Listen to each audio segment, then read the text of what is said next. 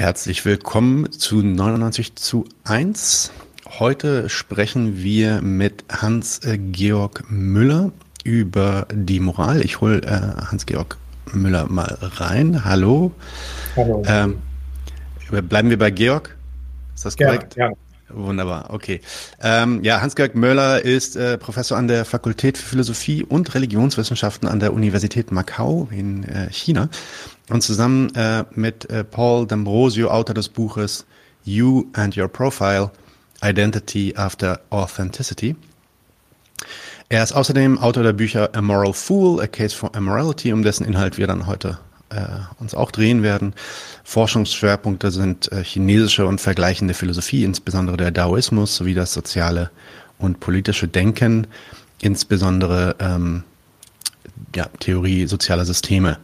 Ähm, er betreibt außerdem den YouTube-Kanal Carefree Wandering. Den solltet ihr alle äh, euch direkt mal anschauen und den abonnieren. Dort gibt er philosophische und theoretische Einführungen, kommentiert und analysiert aber auch aktuelle Diskurse äh, und Kontroversen öffentliche Persönlichkeiten wie zum Beispiel Sam Harris oder Jordan Peterson äh, nimmt er dort auch äh, argumentativ auseinander.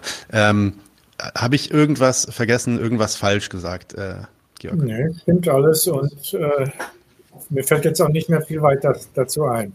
Alles klar, wunderbar. Ich muss sagen, ich bin großer Fan äh, von deinem Kanal. Ich kenne den eigentlich schon Danke. fast seit Anfang an. Äh, deswegen bin ich auch äh, sehr, sehr froh, dass du heute hier bist. Danke fürs Dabeisein. Danke dir. Äh, eine ganze Reihe von Beiträgen auf deinem YouTube-Kanal beschäftigen sich mit der Frage um, um die Moral. Warum ist dieses Thema für dich heute besonders wichtig und dringend? Äh, das Thema ist erstmal für mich schon lange wichtig und dringend, weil, wie du am Anfang gesagt hast, ich äh, komme ja, mein akademischer Hintergrund ist chinesische Philosophie und dann komischerweise Systemtheorie von Niklas Luhmann. Die beiden haben eigentlich sehr wenig miteinander zu tun, auf den ersten Blick gar nichts. Äh, aber wenn man näher hinschaut, dann merkt man, dass es beide äh, ziemlich fundamentale Moralkritiken sind. Das heißt, diese Moralkritik, die, ähm, die hat mich schon sozusagen mein ganzes äh, philosophisches Leben lang begleitet. Und ähm, die ähm, ist finde ich jetzt im Moment äh, sehr wichtig, äh, weil ähm, wir so eine Art, denke ich, im Moment Moralhysterie erleben. Äh, also wenn ich da so ein bisschen zurückblicke in meinem eigenen Leben, äh, ich bin halt so in den 70er, 80er Jahren äh, aufgewachsen als, als, als, als Kind und als Teenager. Und zumindest äh, im Rückblick habe ich den Eindruck, dass da wesentlich weniger dass da wesentlich weniger moralisiert wurde in der Gesellschaft und in den Medien. Äh, und äh, ich denke, heute wird viel mehr moralisiert in der Gesellschaft allgemein und in den Medien insbesondere. Und ich denke, das ist ein Problem.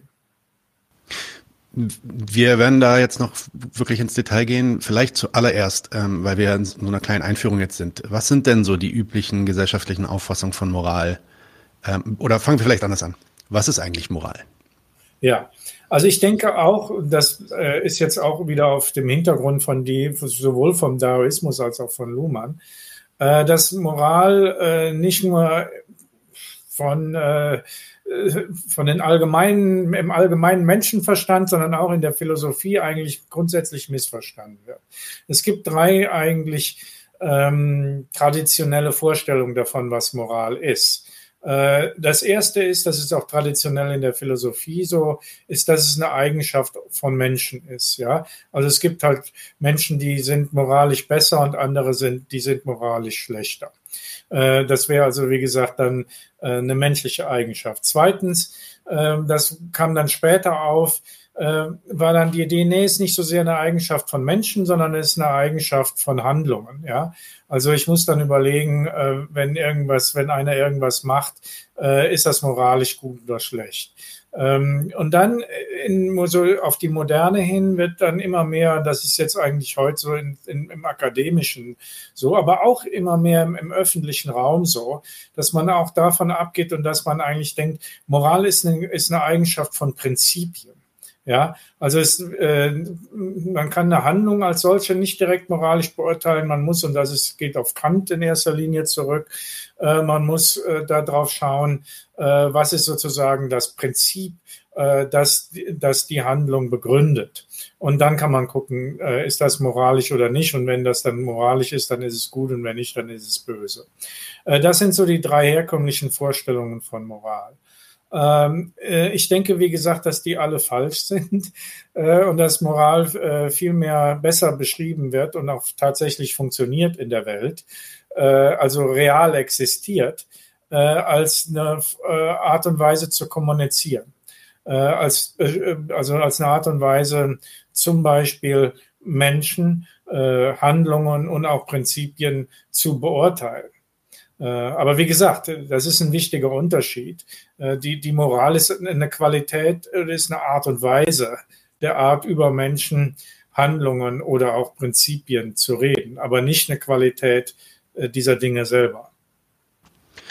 Ja, ähm, das hört sich für mich, also eine Art und Weise zu kommunizieren, ähm, wie man über äh, Menschen, Dinge und auch vielleicht auch Prinzipien äh, urteilt.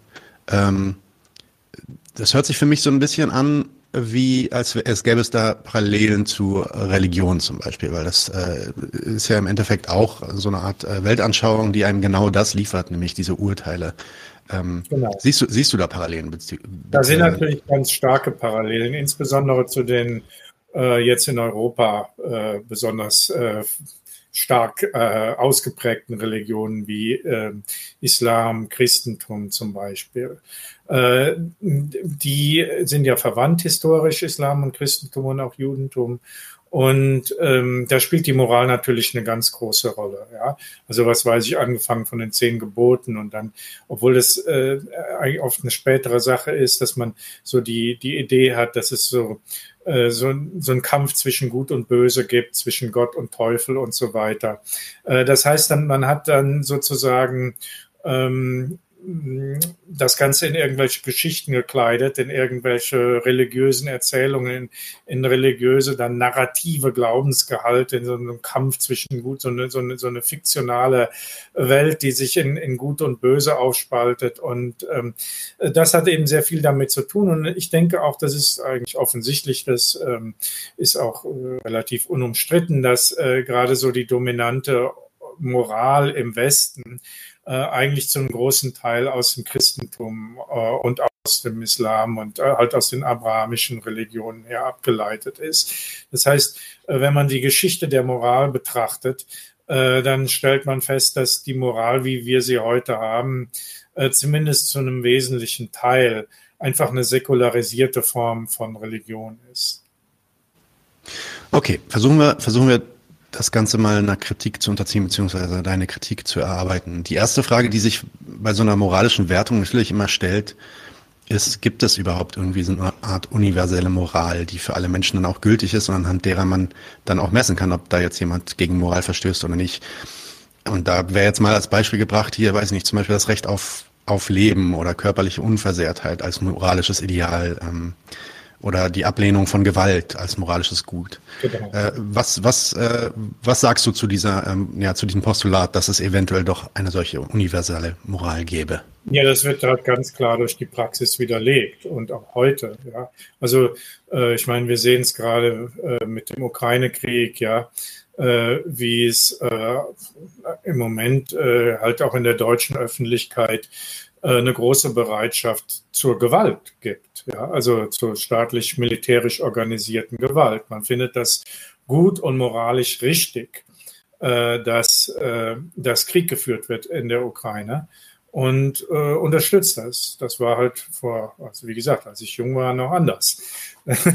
äh, und ähm, man äh, oder das Recht auf Leben, das du erwähnst, ja, da äh, das ist, kann man eben sehr schwer bestimmen. Also ähm, zum Beispiel in Amerika gibt es ja die Abtreibungsdebatte, in, in, vor kurzem auch wieder sehr stark äh, aufgekommen. Und die haben natürlich, äh, wenn man es rein jetzt objektiv betrachtet sozusagen, äh, man kann natürlich sagen, dass ungeborenes Leben auch Leben ist. Ja, weil ist zwar ungeboren, aber ist immerhin auch Leben. Das heißt, ähm, Ähm, deswegen ähm, gibt es eigentlich nie eine genaue Grenzsetzung, wo man sagt, also äh, hier ist jetzt Gewalt ist, sagen wir mal, grundsätzlich äh, schlecht. Das hat es in keiner Kultur irgendwie gegeben. Und äh, wenn das äh, gesagt wird, äh, dann ist es, dann wird es sehr schnell wie eben Beispiel, was ich gerade genannt habe, jetzt in Deutschland auch sehr schnell, äh, gibt es da auch massive Gegenstimmen. Und dasselbe, wie gesagt, äh, da könnte man dann noch mehr Beispiele, ich habe jetzt nur das Beispiel Abtreibung äh, gebracht, dasselbe kann man auch über das Recht äh, auf Leben äh, feststellen. Es ist einfach empirisch betrachtet so, äh, dass es da überhaupt keine, dass es da überhaupt keine allgemeingültigen Gesetze oder Regeln gibt. Und das war natürlich die Vorstellung, wenn man es nochmal philosophisch äh, sieht, ähm, jetzt bei Kant und so im Aufkommenden äh, mit der Aufklärung, dessen Erben wir immer noch sind, äh, dass man so eine Art moralische Wissenschaft errichten könnte. Das war die Kernidee von Kant. Ja, der, der dachte, ähm, genauso wie es halt der Vernunft möglich ist in Bezug auf die Natur und auf die Naturwissen und eine Naturwissenschaft äh, zu ähm, errichten, die eben Naturgesetze äh, ausfindig macht und, und bestimmt. Äh, genauso sollte es auch möglich sein, wenn wir nur unsere Vernunft richtig benutzen, äh, dann auch äh, moralische Gesetze zu finden, die äh, genauso eine Gültigkeit haben und auch ausnahmslos gültig sind wie äh, Naturgesetze. Die funktionieren zwar anders, sie sind normativ, nicht deskriptiv, aber deren Gültigkeit sollte genauso wissenschaftlich ähm, äh, zweifelsfrei sein äh, wie äh, bei den Naturgesetzen. Das war die Idee äh, von Kant und das ist so eine Idee der Aufklärung nach wie vor äh, die irgendwie dominant ist. Das ist sozusagen die Aufgabe der Philosophie oder auch im weiteren Sinne der, der, der Aufgabe der Menschheit ist, endlich mal diese moralischen Gesetze herauszufinden. Aber äh, in der Praxis äh, ist, es, ist es, wie gesagt, äh, eigentlich eine absurde äh, Überforderung, äh, sowohl der Vernunft als auch äh, der Kommunikation. Na, was ist denn zum Beispiel mit diesem, zum Beispiel dem kategorischen Imperativ ähm, von Kant, dieser Idee, dass man, äh, ja, also ich kann es jetzt nicht wortwörtlich zitieren, das äh, ist dann immer noch komplexer als dieses Sprichwort, was du nicht willst, was man dir tut. Das fügt auch keinem anderen zu, quasi. Ja, ist aber eine Variante davon. ja, genau. Ja. Genau. Äh, könnte das nicht als eine Maxime gelten? Ähm, natürlich sind das alles Maximen, aber wie gesagt, die haben halt keine Gültigkeit, so wie im Naturgesetze, ja.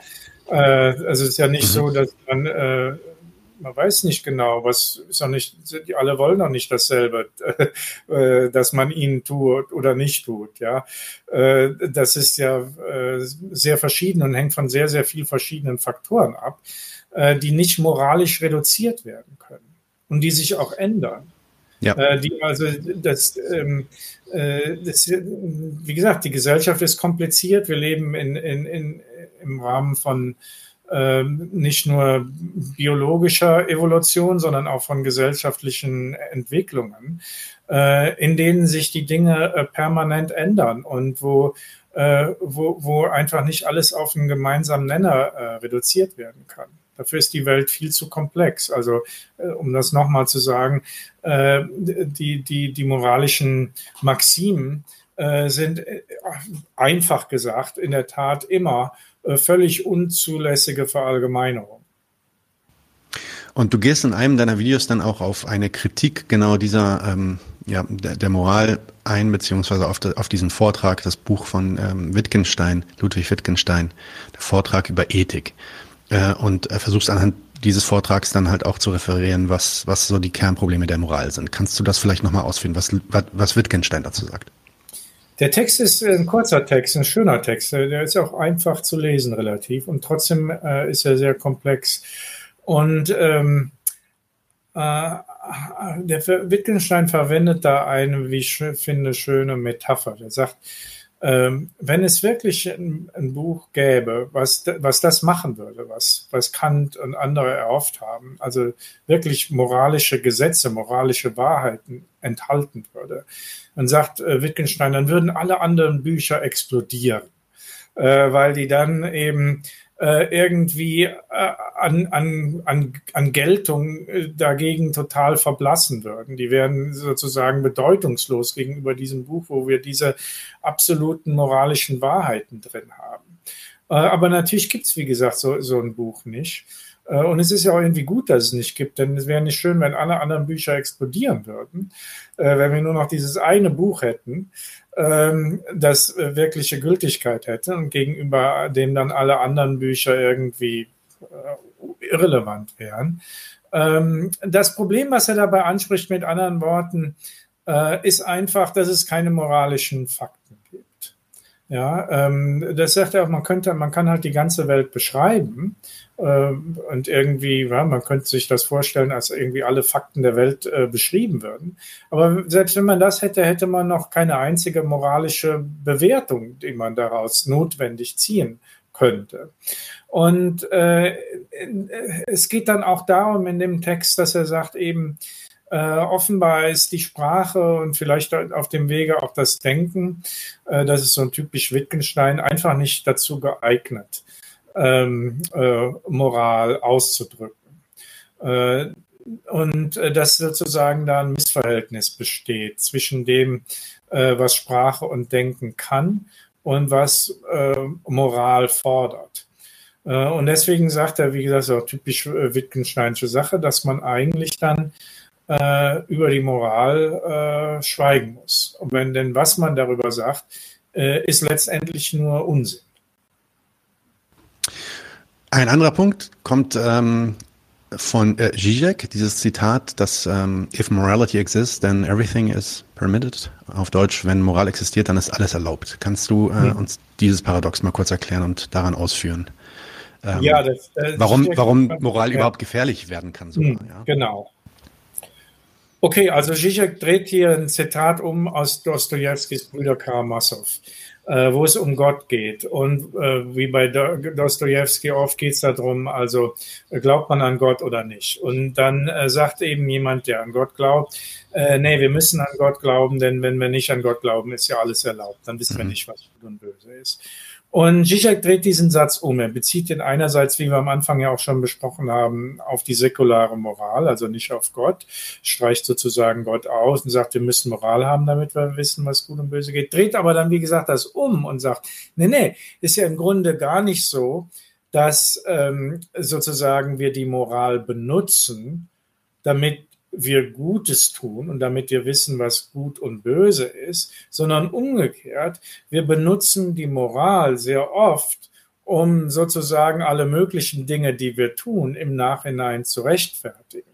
Das heißt, man kann im Grunde alles Schlechte, was man tut, äh, im Nachhinein oder auch von, von vornherein äh, moralisch rechtfertigen. Ein typisches Beispiel äh, worauf, äh, wovor wir kurz, äh, worüber wir vorher kurz auch schon gesprochen hatten, ist, ist Krieg und Gewalt. Ja, also äh, Leute sind normalerweise äh, von ihrer menschlichen Natur her nicht unbedingt gewalttätig.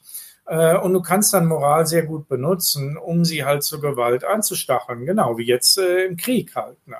Äh, wenn du äh, davon überzeugt bist, dass du für die gute Sache kämpfst und dass die anderen durch und durch böse sind, äh, dann ist das ein sehr, sehr effektives Mittel, um Leute dazu bewegen, äh, Gewalttaten auszuüben. Und genau das ist, was Zizek halt äh, da, da anspricht. Und ich denke, da hat er äh, vollkommen recht.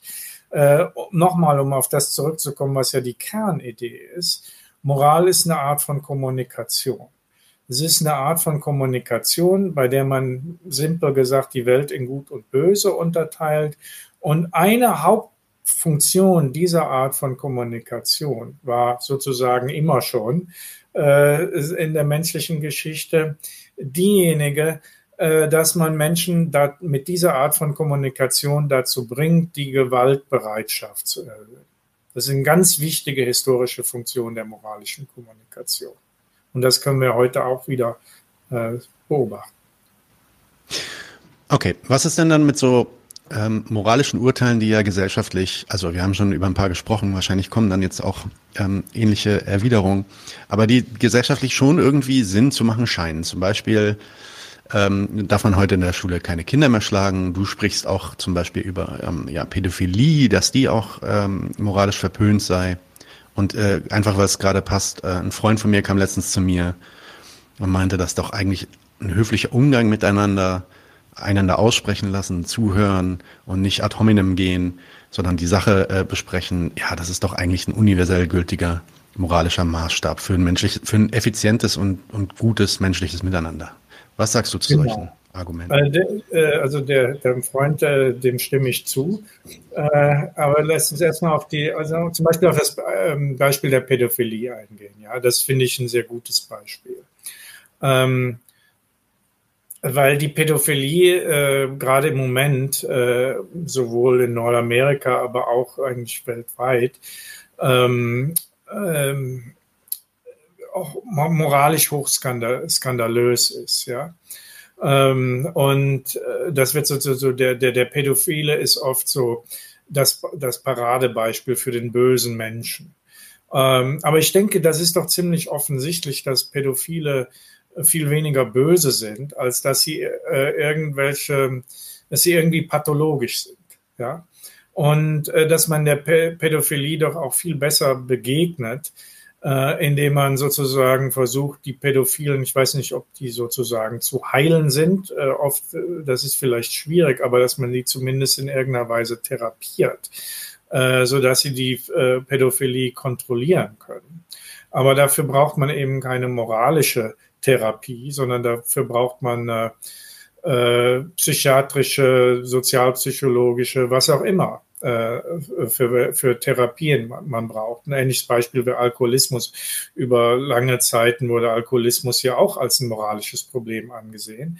Und heute geht man dazu über, wie ich finde, vernünftigerweise, äh, das vielmehr auch als ein medizinisches und psychologisches Problem anzusehen. Und ich denke, dasselbe sollte man bei der, äh, bei der Pädophilie auch machen. Das ist einfach viel sinnvoller. Es ist letztlich unsinnig und auch aus pragmatischer Sicht nicht hilfreich, äh, Pädophile als, äh, als Erzbösewichte zu, zu, behandeln, zu behandeln und zu betrachten und dann sozusagen das damit, damit Schluss und die, die, die wir, die, die, die, die äh, richten wir jetzt hin, die bringen wir um.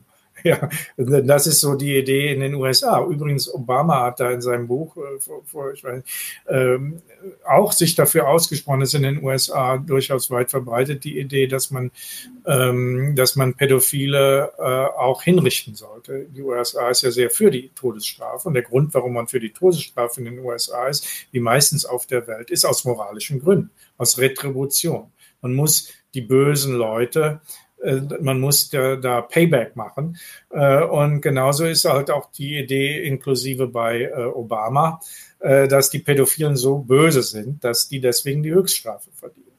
Und wie gesagt, das halte ich für sehr problematisch. Und das ist ein gutes Beispiel dafür, warum man vielleicht von, in der Behandlung von gesellschaftlichen Problemen von Moral auf andere Methoden über, zu anderen Methoden übergehen sollte.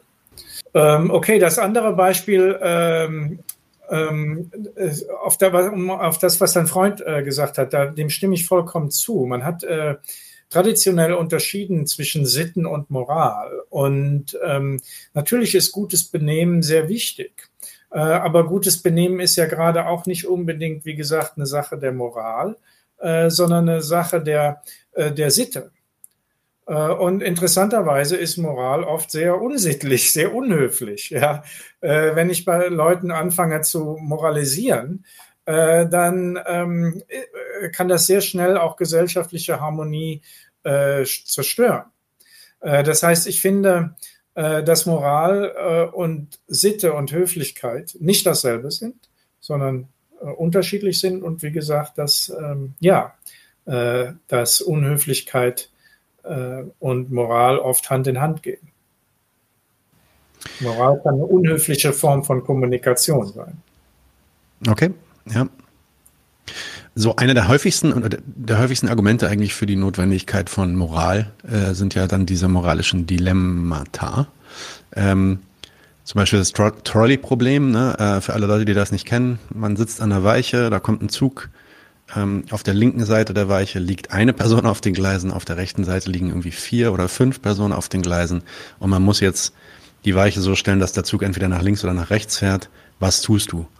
Ähm, braucht man dann die Moral nicht, um genau so eine Frage zu klären? Ähm, äh, nein. Äh, eigentlich das Beispiel äh, hat ja keine richtige Antwort. Das Beispiel, äh, es gibt das Beispiel wird benutzt, um verschiedene sozusagen moralische Ansätze zu erklären. Also ich könnte zum Beispiel sagen, äh, ich muss äh, die Schranke umlegen, sodass nur einer stirbt und nicht drei oder fünf. Das wäre eine utilitaristische ja. äh, Denken, wo ich dann einfach gucke, wo wird, wobei wird mehr und wobei wird weniger Schaden angerichtet. Ich könnte aber auch ganz andere äh, äh, Argumentationen ähm, äh, treffen. Die Beispiele sind manchmal anders. Gerade hier, was weiß ich, der eine von denen, der da auf die Schiene hat, ist mein Verwandter und die anderen kenne ich nicht und dann muss ich irgendwie alles tun, um, um meine Verwandten zu retten. Ja, äh, und ähm, äh, andere ähm, Beispiele würden sagen, ich, äh, dass das ähm, äh, ich kann mir jetzt nicht anmaßen, das ist äh, sozusagen geht über meine, über meine moralische Kompetenz hinaus, jetzt zu entscheiden, wer stirbt und wer nicht. Also da gibt es ganz unter, unterschiedliche Art und Weisen, welche Moral man jetzt anwendet. Und insofern zeigt dieses Beispiel eigentlich nur, äh, zeigt das Beispiel einerseits, dass es gerade keine moralischen Lösungen gibt, sondern dass es, sondern es zeigt viel mehr, nochmal, was Moral eigentlich ist äh, nämlich eine Art und Weise, in dem, äh, in dem Menschen sich selbst gegenüber, aber in erster Linie auch anderen gegenüber, ihr Handeln äh, im Nachhinein moralisch und dann von da aus dann auch im Vorhinein äh, moralisch äh, rechtfertigen. Das heißt also eigentlich ähm, Probleme, die sagen wir mal, transmoralisch sind, die wesentlich mehr Aspekte haben als rein moralische Aspekte, äh, in, eine bestimmte, in eine bestimmte moralische Dimension einfach zu dekomplexifizieren.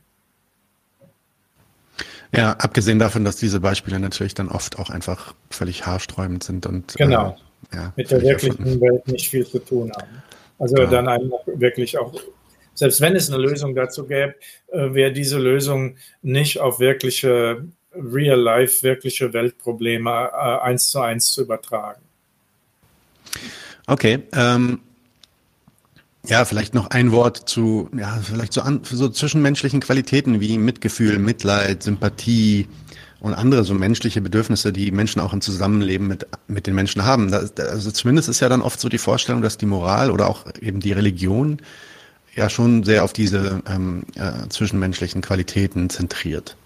Ähm, brauchen wir das ähm, dann nicht doch vielleicht. Natürlich brauchen wir diese zwischenmenschlichen Qualitäten, die sind ja ganz essentiell für die Art und Weise, wie Menschen äh, miteinander leben, im Guten wie im Schlechten.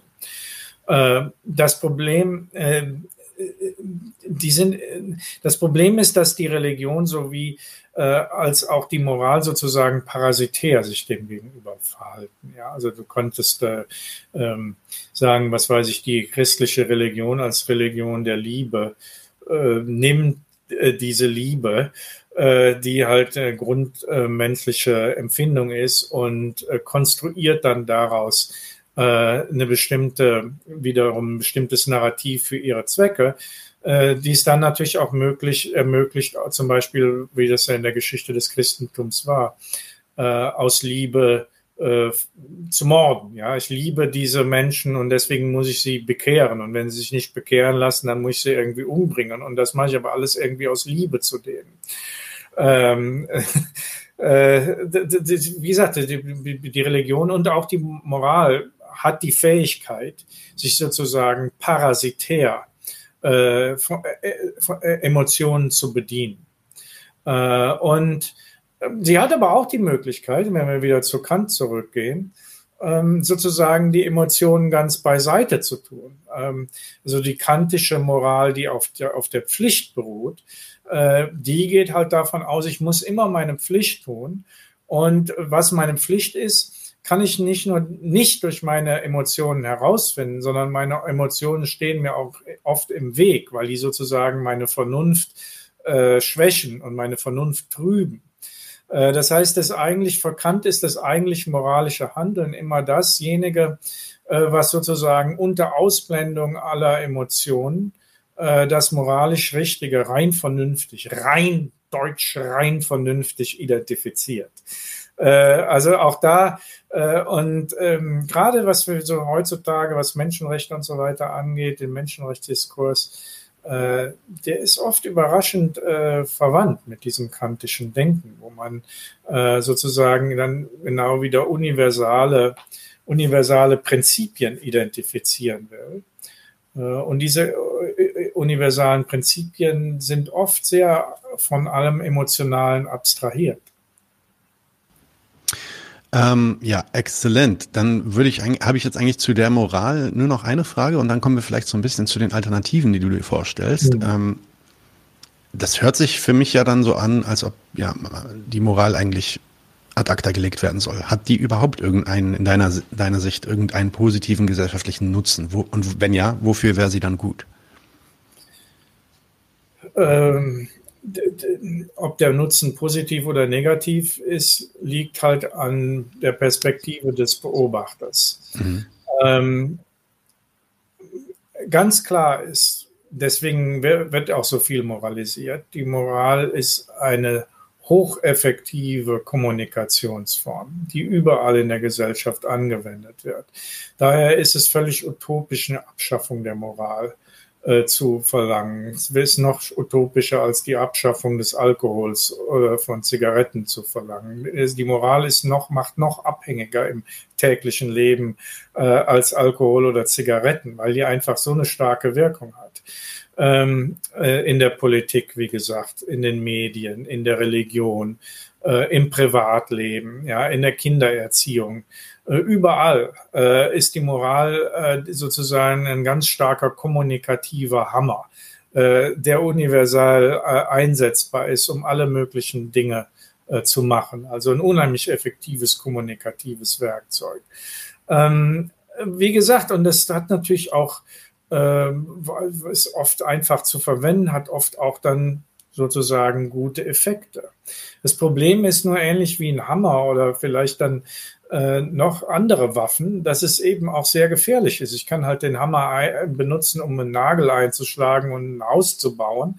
Äh, ich kann ihn aber auch benutzen, äh, um jemanden anderen den Schädel einzuschlagen. Und äh, äh, das auch kann man dann ja wieder so und so beurteilen. Ne? Für, für, genau aus moralischer Perspektive ist es ja oft gerade moralisch richtig, jemand anderen den Schädel einzuschlagen. Ne?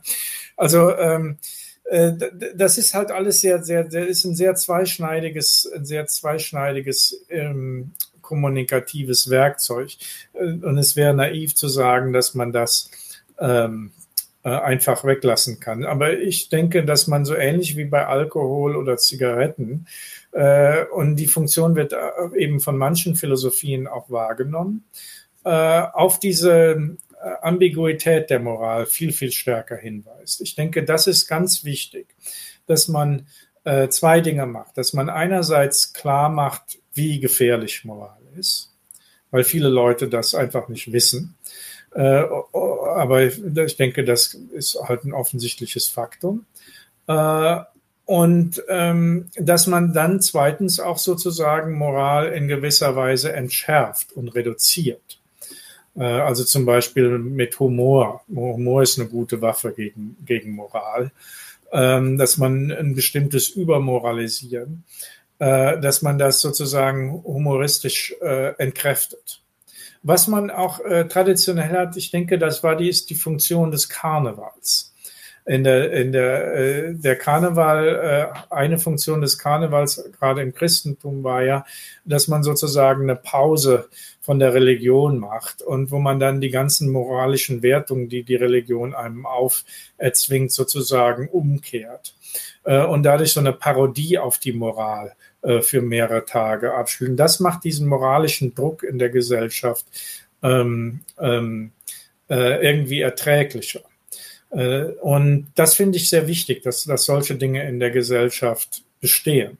Und man sieht eben in hochreligiösen, in hochfundamentalistischen, aber wie wir heute sehen, auch in hochsäkular moralistischen Gesellschaften, in Deutschland zunehmend auch, wird Humor äh, immer gefährlicher und wird Humor sozusagen immer mehr reglementiert. Äh, insofern sind Humor und, und Moral oft so ein bisschen ähm, im, im, im Clinch miteinander. Und äh, die eine Kommunikation äh, sozusagen ähm, entschärft die andere. Ja, ausgezeichnet. Deswegen sollten wir alle mehr äh, Filme machen wie Life of Brian zum Beispiel. Genau, ähm, genau. Ja. Ähm, genau. Kommen wir dann vielleicht mal so zu einer Ausarbeitung, wie es alternativ dann eigentlich aussehen könnte. Äh, aber bevor wir das machen, wäre doch dann vielleicht mal interessant, kurz zu reflektieren, warum ist es denn so, also wenn es so ist, wie du, wie du beschrieben hast, dass, dass die Gesellschaft sich immer stärker moralisiert, also nicht nur, dass die Moral ähm, überlebt, sondern dass es sogar immer, ja. immer, immer wichtiger wird. Ähm, ja. Warum, ist warum ist das gegenwärtig Problem. so? Ja. Das ist ein richtiges Problem, Nadim, finde ich. Und wir sehen es gerade jetzt in, in Bezug auf die Ukraine, wo wir immer mehr auf einen Atomkrieg zu äh, laufen. Das ist ja fürchterlich, hätte man sich ja früher nie vorstellen können. Äh, und um das nochmal mit der Zeit zu vergleichen, in der ich aufgewachsen bin, in den 70er und 80er Jahren, da gab es Entspannungspolitik. Das war das Zauberwort. Willy Brandt hat den Nobelpreis dafür bekommen. Und der Kern davon war, dass man eben die andere Seite nicht mehr als das pure Böse betrachtet, sondern von diesem, von dieser moralischen äh, kalten Kriegseinstellung versucht wegzukommen und äh, einfach, äh, das hieß damals Politik der kleinen Schritte, also persönliche Annäherung und so weiter versucht. Äh, und davon sind wir ja heute total weg, weil man sich halt diese, diese, diese wertegeleitete Außenpolitik, also diese moralistisch, fundamentalistisch geleitete Außenpolitik, das ist ja fast schon wie, äh, wie in islamistischen Staaten, in, in wie sehr jetzt die Außenpolitik von moralischen Normen geleitet werden sein, äh, soll, die gleichzeitig äh, damit arbeiten, dass, der, dass die andere Seite ähm, sozusagen, ähm, also in Bezug auf Russland und China ist das in vieler Hinsicht äh, überdeutlich, ähm, äh, dass die ähm, äh, ja durch einfach die, die Überbenutzung des moralischen Codes äh, nicht mehr zum Verhandlungspartner werden kann. Ja, dass es keinen Raum mehr für Mediation gibt, keinen Raum mehr für Entspannung gibt, weil jegliche Entspannung sofort als äh, sozusagen als Kompromiss äh, der als Kompromittierung der eigenen Werte angesehen würde. Ja, wer wer halt zur Entspannung neigt oder wer die wer die äh, wer die Situation äh, moralisch entschärfen will, äh, der wird als äh, selbst als unmoralisch angesehen. Und damit, äh, das ist einfach ein kommunikatives Dilemma, das äh, kann bei Familien zu Katastrophen führen, aber natürlich noch viel, viel schlimmer, wenn man es mit Atommächten zu tun hat. Und ich denke, an, äh, unglücklicherweise sind wir im Moment, im, im, Moment auf dem besten Weg. Auf beiden Seiten ist immer eine zweiseitige Sache, es ist nie eine einseitige Sache. Auf beiden Seiten uns jetzt mit äh, hochmoralisch gegenseitig äh, äh, auszulöschen. Und was, was glaubst du ist der Hintergrund? Ich meine, man konnte sowas ja sogar, und man, also to be fair, du hast ja diese Videos über die Moral ja eigentlich auch schon angefangen, bevor dieser Ukraine-Krieg kam. Also Natürlich. das ist ja eine Entwicklung, die kann man schon länger beobachten. Ja. Was, was ist es an unserer Gesellschaft gegenwärtig, die das irgendwie befeuert, diese, diese moralische Denkweise? Das kann man schwer sagen. Wie gesagt, das, ich meine, wir haben immer solche Zeiten gehabt, dass ich vergleiche es mit religiösem Fundamentalismus. Ja, äh, der, der, der, der ebbt auf und schwächt ab. Und äh, viele historische Perioden äh, gab es äh, aufkommenden äh, Fundamentalismus. Ich meine, auch der islamische Fundamentalismus zum Beispiel, äh, wie wir ihn jetzt haben, der ist relativ neu. In den 60er, 50er, 60er, 70er Jahren waren ein Großteil der äh, äh, islamischen Länder von über, über Afghanistan, äh, ähm, ähm, ähm Irak, äh, äh, Türkei, die waren hochsäkular. Äh, und die sind dann alle irgendwie äh, seit den 90er Jahren total fundamentalistisch geworden. Äh, und dasselbe auf, auf, auf Art säkularem Wertefundamentalismus ähm, passiert im Moment in Deutschland und in weiteren Sinne in Europa. Warum das genauso ist, kann ich nicht erklären. Ähm, aber wie gesagt, ein wesentlicher Grund ist einfach, dass wenn man, das ist so eine Spirale, wenn du einmal drin bist, wird es immer schwieriger rauszukommen. Das ist ähnlich wie mit dem Alkoholismus. Ja. Äh, wenn du einmal anfängst, dann, dann wird die Dosis immer höher und äh, dann kommst du irgendwann nicht mehr weg davon. Das ist Habit, zur Habit, wie sagt man mhm. das? habitualize auf Englisch. Es wird zum wird zur Gewohnheit. Zur Gewohnheit, genau. Ja. ja, ja. Ähm, okay, und du plädierst dann ja auch für einen Amoralismus, also nicht Immoralismus, das ist nochmal was anderes, sondern einen Amoralismus. Und in deinem Buch nennst du das Moral Foolishness oder ja, moralische Narrheit, würde ich es vielleicht übersetzen auf Deutsch. Kannst du vielleicht kurz erzählen, was du da zu meinst, was, was das bedeutet für dich? Ja, das der, der Fool oder der Narr hat ja eben auch die Doppeldeutung sozusagen, dass der einerseits nichts weiß. Äh, das ist von dem Daoismus beeinflusst, dass wir einfach in Bezug auf den auf Moral äh, genau anders uns verhalten sollten als Kant. Also nicht versuchen, jetzt moralisches Wissen zu erzeugen, was eben unsinnig ist und nicht funktionieren kann, äh, sondern uns sozusagen mit moralischer Dummheit zu begnügen. Und äh, das ist ähm, eine daoistische Einsicht, äh, die äh, ich denke schon sehr stark äh, da äh, ja, im Daoismus drinsteckt.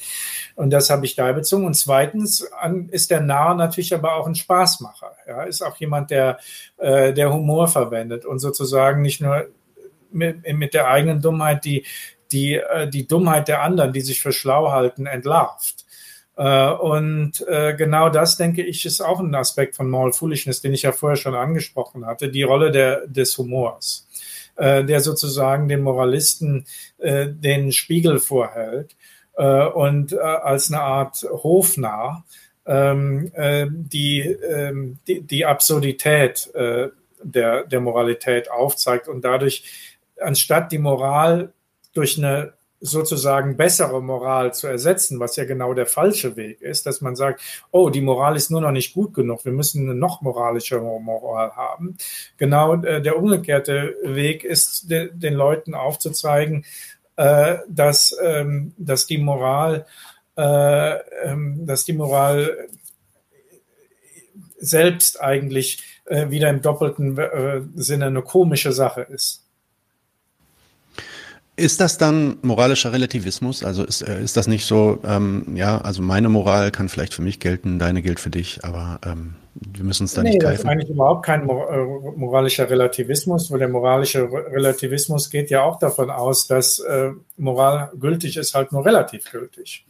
Äh, also, wie du vorher schon sagtest, meine Position ist die eines, eines Amoralismus oder die auf die, wie, wie Luhmann sagt, äh, eigentlich äh, vor Moral, die Funktion der Ethik ist, vor Moral zu warnen. Also wie man vor übermäßigem Alkohol- oder Zigarettenkonsum warnt. Also nicht zu sagen, äh, was weiß ich, ähm, ähm, Alkohol, je nachdem, ist relativ gut der, äh, je nachdem, was man damit macht, sondern eigentlich zu sagen, äh, du, äh, du kommst zwar vielleicht nicht ohne aus, aber sei besser vorsichtig damit. Und äh, das ist, das ist die Position. Gut, und nun wird ja ähm, moralische äh, Wertung, moralische Sprache, Moral an sich ja auch ähm, ja oder Religion auch an sich äh, benutzt, um äh, Gesellschaft, menschliches Zusammenleben zu organisieren und zu regeln. Ähm, wir haben jetzt schon erörtert, wie ja, warum das nicht äh, empfehlenswert wäre, das so zu tun. Aber was ist denn dann deiner Meinung nach eine Alternative. Ähm, was könnte man sonst machen, äh, außer äh, sich um die Moral kümmern und über Moral diskutieren? Äh, also auch wieder jetzt mit Luhmann im Hintergrund und dessen Gesellschaftstheorie. Ähm, Moral kann halt in allen möglichen Systemen, wie er, die er das nennt, natürlich benutzt werden und wird auch benutzt, ob das Politik, Medien oder Recht oder sonst was sind oder auch Erziehung. Äh, aber man kann eben auch die sozusagen, wie Luhmann sagt, die, die systemeigenen Codes verwenden, die an sich nicht moralisch sind. Also zum Beispiel in der Politik, äh, die funktioniert äh, zumindest im Westen ja mit dem Gegensatz zwischen Regierung und Opposition. Ähm, und da neigt man, neigt man auch zunehmend in Deutschland immer mehr dazu, die Opposition ähm, äh, als böse zu empfinden und äh, so dass sie auf keinen Fall an der Regierung beteiligt werden kann. Äh, und das ist natürlich auch ein Problem. Ja, so wenn man wenn man äh, die Unterscheidung Regierung Opposition, also manche Oppositionsparteien in Deutschland werden eben als nicht regierungsfähig angesehen, weil sie moralisch sozusagen nicht dazu qualifiziert sind. Ähm, das ist, ähm, das, das führt auch politisch, äh, demokratisch, langfristig kann das zu Problemen führen. Äh, ich hatte vorher schon das Beispiel Recht genannt, ja. ähm, da, wie gesagt, auch noch mal äh, aus meiner früheren Zeit eine Erinnerung, das Beispiel, das ich gerne benutze, ist das Scheidungsrecht. Äh, das war früher noch so, dass man bei der Scheidung beim Gericht rausfinden musste, welcher der beiden Partner schuldig war, also wer irgendwie betrogen hat und deswegen moralisch für das Scheitern der Ehe verantwortlich war. Das macht man heute nicht mehr.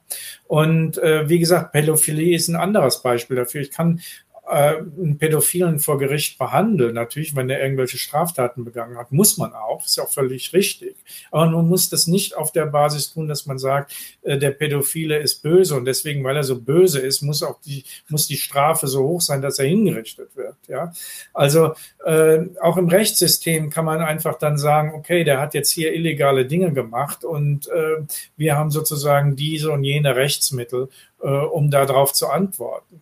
Äh, und ähm, ja, das sind alle möglichen Systeme, wie gesagt, ob das Politik ist, ob das äh, ähm, ähm, Recht ist oder auch äh, in der Familie, äh, ist eine andere, andere Sache. Da, da, das, was du vorher schon angesprochen hast, äh, wo es halt um Emotionen und Affektion geht und so weiter. Und da ist es natürlich auch viel sinnvoller, wenn es, was weiß ich, wenn ich mich zu meinen Eltern oder zu meinen Kindern oder zu meinem Partner äh, nicht überaus moralistisch ver verhalte, sondern auf einer emotionalen, reziproken Basis, dass ich versuche, äh, in erster Linie äh, sozusagen eine funktionierende emotionale Beziehung aufzubauen. Und dafür kann Moral sehr oft schädlich sein. Ich über, übermäßig moralisiere. Mhm. Kommen wir, kommen wir ganz kurz zu dem Recht. Äh, du hast ja äh, das Recht jetzt auch gerade schon angesprochen als ja eine Alternative, äh, wie man wie man Gesellschaft quasi organisieren äh, könnte. Ähm, nun muss ich das Recht ja, also das Recht nimmt sich ja auch immer, also zumindest verstehe ich es so, irgendein Maß ähm, darüber, was was Funktionieren der Gesellschaft bedeutet. Ja, mit der Moral ist es dann relativ leicht. Man richtet sich halt an diesen Gut und Böse Maßstäben aus. Ähm, wenn man das jetzt nicht mehr hat, woran misst sich dann das Recht, beziehungsweise woher wissen wir, dass dieses Recht, was wir dann aufbauen, was quasi dann amoralisch ist, genau. ähm, tatsächlich hilft oder erfüllt, was es erfüllen soll? Also nach Luhmann ist es so, gerade in der Moderne, dass das Recht seine eigenen, seinen eigenen Code, seine eigene Semantik, seine, eigenen, seine eigene Bedeutung aufbaut. Ähm, das hat man früher nicht geglaubt. Man dachte früher dann zum Beispiel, dass das Recht nicht nur moralisch, sondern dass das göttlich bestimmt sei. Da konnte man sich im Mittelalter nicht vorstellen, dass äh, alles, was im Recht passiert, nicht letztendlich durch die Religion sozusagen abgesichert ist. Und heute haben wir oft noch diese säkulare Vorstellung davon, das bringt uns wieder zum Anfang zurück, dass sozusagen das Recht irgendwie nicht Gottes Gesetze, sondern universale moralische Gesetze irgendwie äh, umsetzen muss. Aber wie gesagt, die gibt's ja gar nicht. Es gibt überhaupt keine moralischen Gesetze. Es gibt keine moralisch stimmenden Prinzipien. Das sind alles nur bestimmte Urteile, die wir aus bestimmten Gründen so oder so fällen. Äh, und zum Beispiel das Recht funktioniert ja dann auch so, dass, äh, was weiß ich, wie zum Beispiel das Verkehrsrecht, äh, dass man irgendwie Straßenverkehrsrecht, dass man irgendwie rausfindet, wenn wir das so und so diese Regeln aufstellen und in, in, auch inklusive von bestimmten Sanktionen, ja, dass wir bestimmte Regelverstöße stärker und andere weniger stark äh, sanktionieren. Also wenn du jetzt irgendwie falsch parkst, ist nicht so schlimm, als wenn du äh, besoffen einen Tod fährst, ja. Äh, das, äh, das sind eben, das kann man alles rechtlich irgendwie festlegen.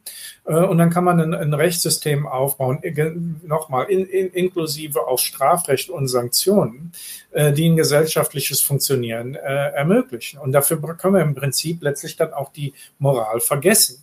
Also wir müssen noch nicht mal sagen, dass derjenige, der jetzt im Alkoholrausch jemand anderen tot gefahren hat, ein, ein, schlechter Mensch ist. Aber wir können sehr wohl sagen, dass wir so jemanden auf keinen Fall erlauben können, mit dem Auto zu fahren. Ja. Äh, weil das eben äh, natürlich dann den ganzen Straßenverkehr äh, ungebührlich äh, halt unsicher macht. Ähm, dass die Funktion des Rechts, um nochmal mit Luhmann zu sagen, ist es eigentlich nur Erwartungen zu stabilisieren.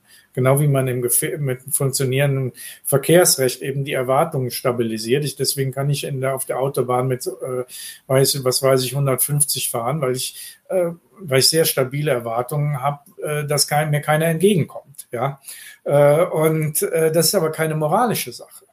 äh, sondern das ist eine Leistung des Rechtssystems, die es irgendwie schafft, ohne Moral äh, solche Erwartungen zu stabilisieren. Und das kann man halt auch außerhalb des Stra Straßenverkehrs in allen anderen gesellschaftlichen Bereichen, äh, zum Beispiel äh, durch, einen, durch, durch den Rechtsstaat schaffen. Und die, äh, die Art und Weise, wie diese Gesetze dann zustande kommen, würdest du sagen, dass die Wissenschaft dann hier auch eine große Rolle spielt, im Sinne von, ja, wir müssen, ähm, wir müssen natürlich auch wissenschaftlich irgendwie rausfinden, was sind die sinnvollsten Regeln. Ähm, das die Wissenschaft kann darauf auf jeden Fall einen entscheidenden Einfluss aufnehmen. Also die, die kann zwar selber keine Gesetze machen, dann wäre sie keine Wissenschaft mehr, sondern dann wäre sie Recht.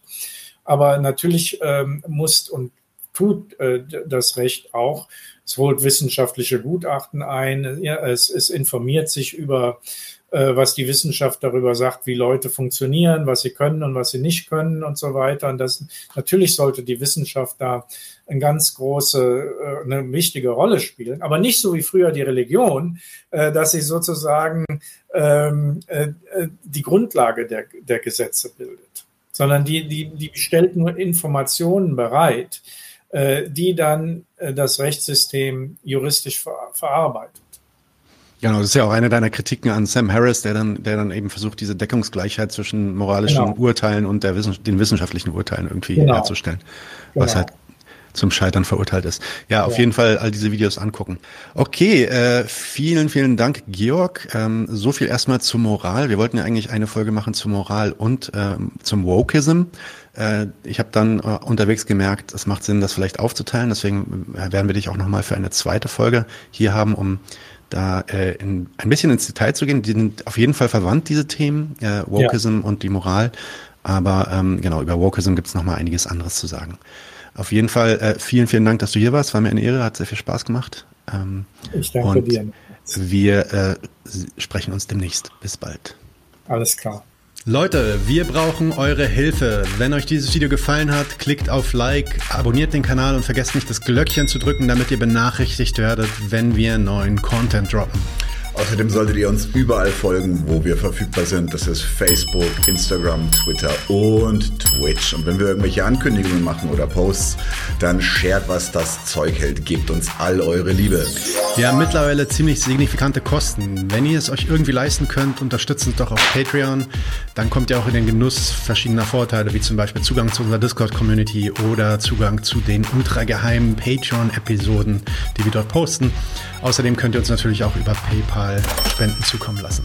Außerdem haben wir mittlerweile einen eigenen Online-Shop. Das heißt, wenn ihr euch immer noch fragt, was ihr euren Lieben zu Weihnachten, Ostern oder sonst wie schenken könnt, geht dorthin und kauft duftes Merch. Alle Links dazu hier in der Beschreibung oder auch auf unserer Webseite 99zu1.de. Vielen Dank fürs Dabeisein, danke für die Unterstützung und wir sehen uns in diesem Theater.